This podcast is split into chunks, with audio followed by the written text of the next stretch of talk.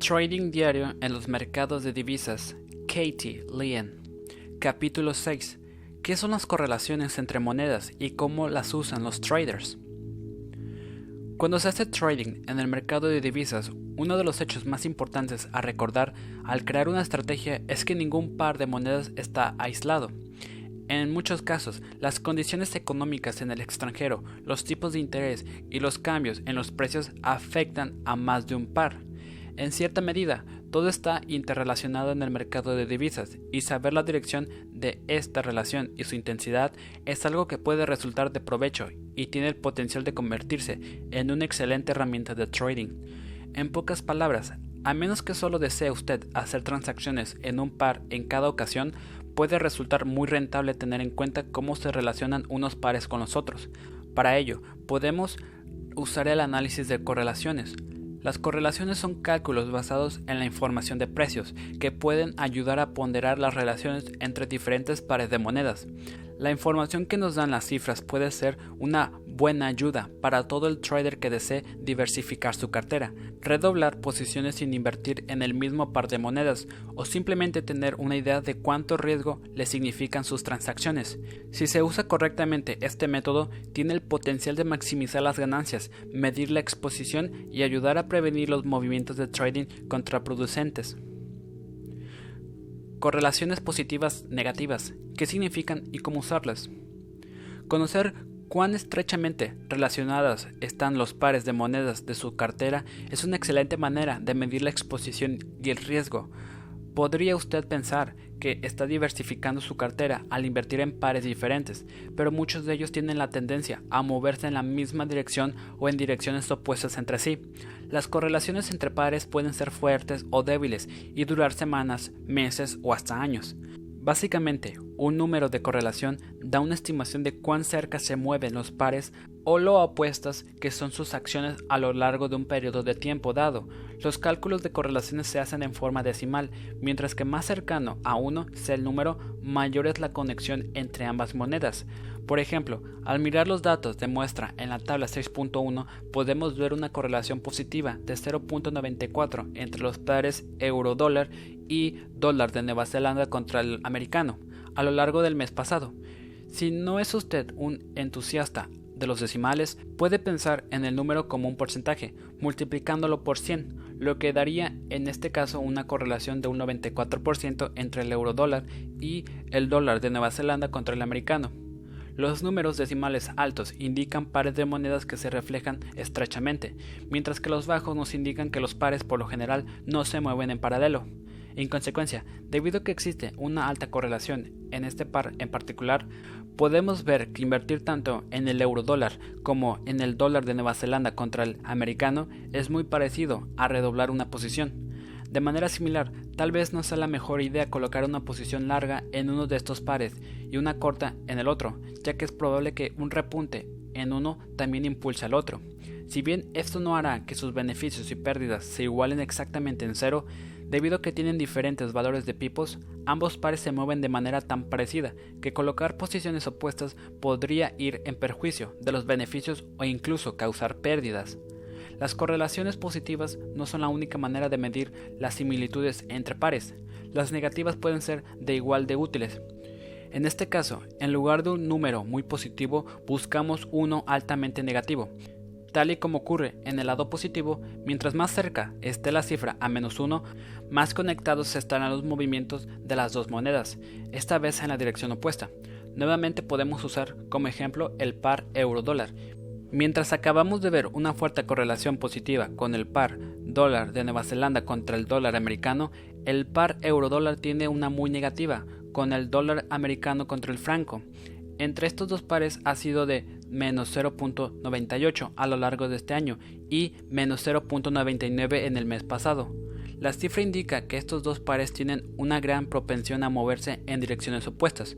En consecuencia, tomar posiciones opuestas funcionaría de igual manera que tomar la misma posición en dos pares con relación altamente positiva.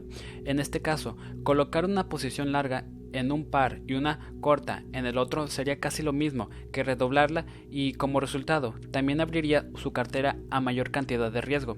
Sin embargo, decidir abrir posiciones largas o cortas en ambas probablemente sería contraproducente y produciría pérdidas o beneficios cercanos a cero, ya que ambos pares se mueven en direcciones opuestas.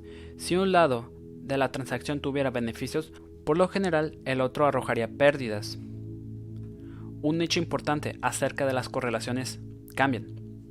Todo aquel que haya hecho trading en el mercado de divisas sabe que las monedas son muy dinámicas.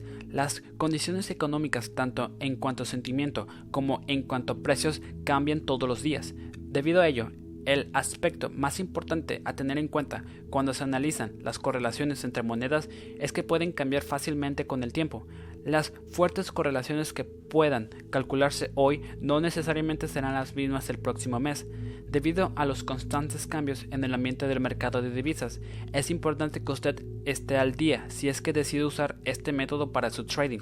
Por ejemplo, a lo largo del periodo observado, la correlación entre los pares del dólar americano contra el canadiense y el dólar contra el yen fue de 0.06. Se trata de una cifra muy baja e indicaría que los pares no comparten una relación definitiva en sus movimientos.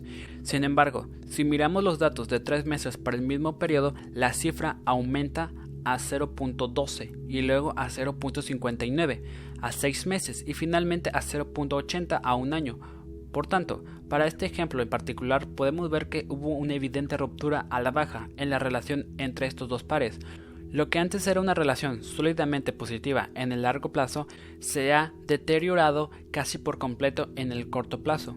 Por otra parte, los pares del dólar contra el franco y el dólar de Australia contra el americano han demostrado una tendencia a fortalecerse en los datos más recientes. La correlación entre estos dos pares comenzó en menos 0.78 para el año y llegó a bordear los menos 0.94 el mes último. Eso sugiere que hay una creciente probabilidad de que si una de las transacciones tiene beneficios, la otra tenga pérdidas.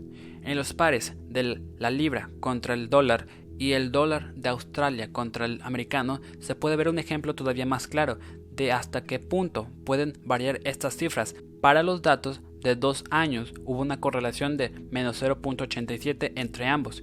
Sin embargo, si bien en el largo plazo ambos tenían a moverse en direcciones razonablemente opuestas entre enero y marzo de 2005, tuvieron en realidad una correlación positiva de 0.24 los principales acontecimientos que pueden cambiar la cantidad y hasta la dirección en que los pares se correlacionan suelen tener que ver con sucesos económicos de importancia, como cambios en los tipos de interés.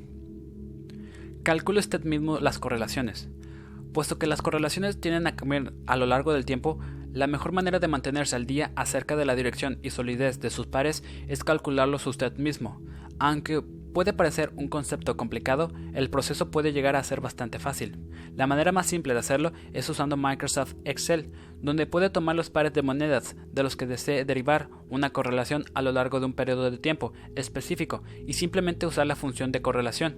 Las lecturas de un año, seis meses, tres meses, un mes y los seis meses más recientes dan la visión más completa de las similitudes y diferencias entre pares. Sin embargo, puede decidir cuál o cuántas de ellas desean analizar. Desglosando el proceso paso a paso, encontraremos la correlación entre el par libra-dólar y el par dólar contra el franco. En primer lugar, necesitará obtener los datos de precios. Para mantenerse organizado, marca una columna como libra y otro como franco y luego vaya introduciendo los valores semanales de estas monedas utilizando el precio más reciente y estableciendo un par como dólar por el periodo de tiempo que desee usar.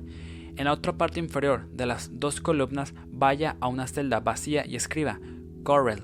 Seleccione todos los datos de una de las columnas de precios, escriba una coma y luego haga lo mismo para la otra moneda.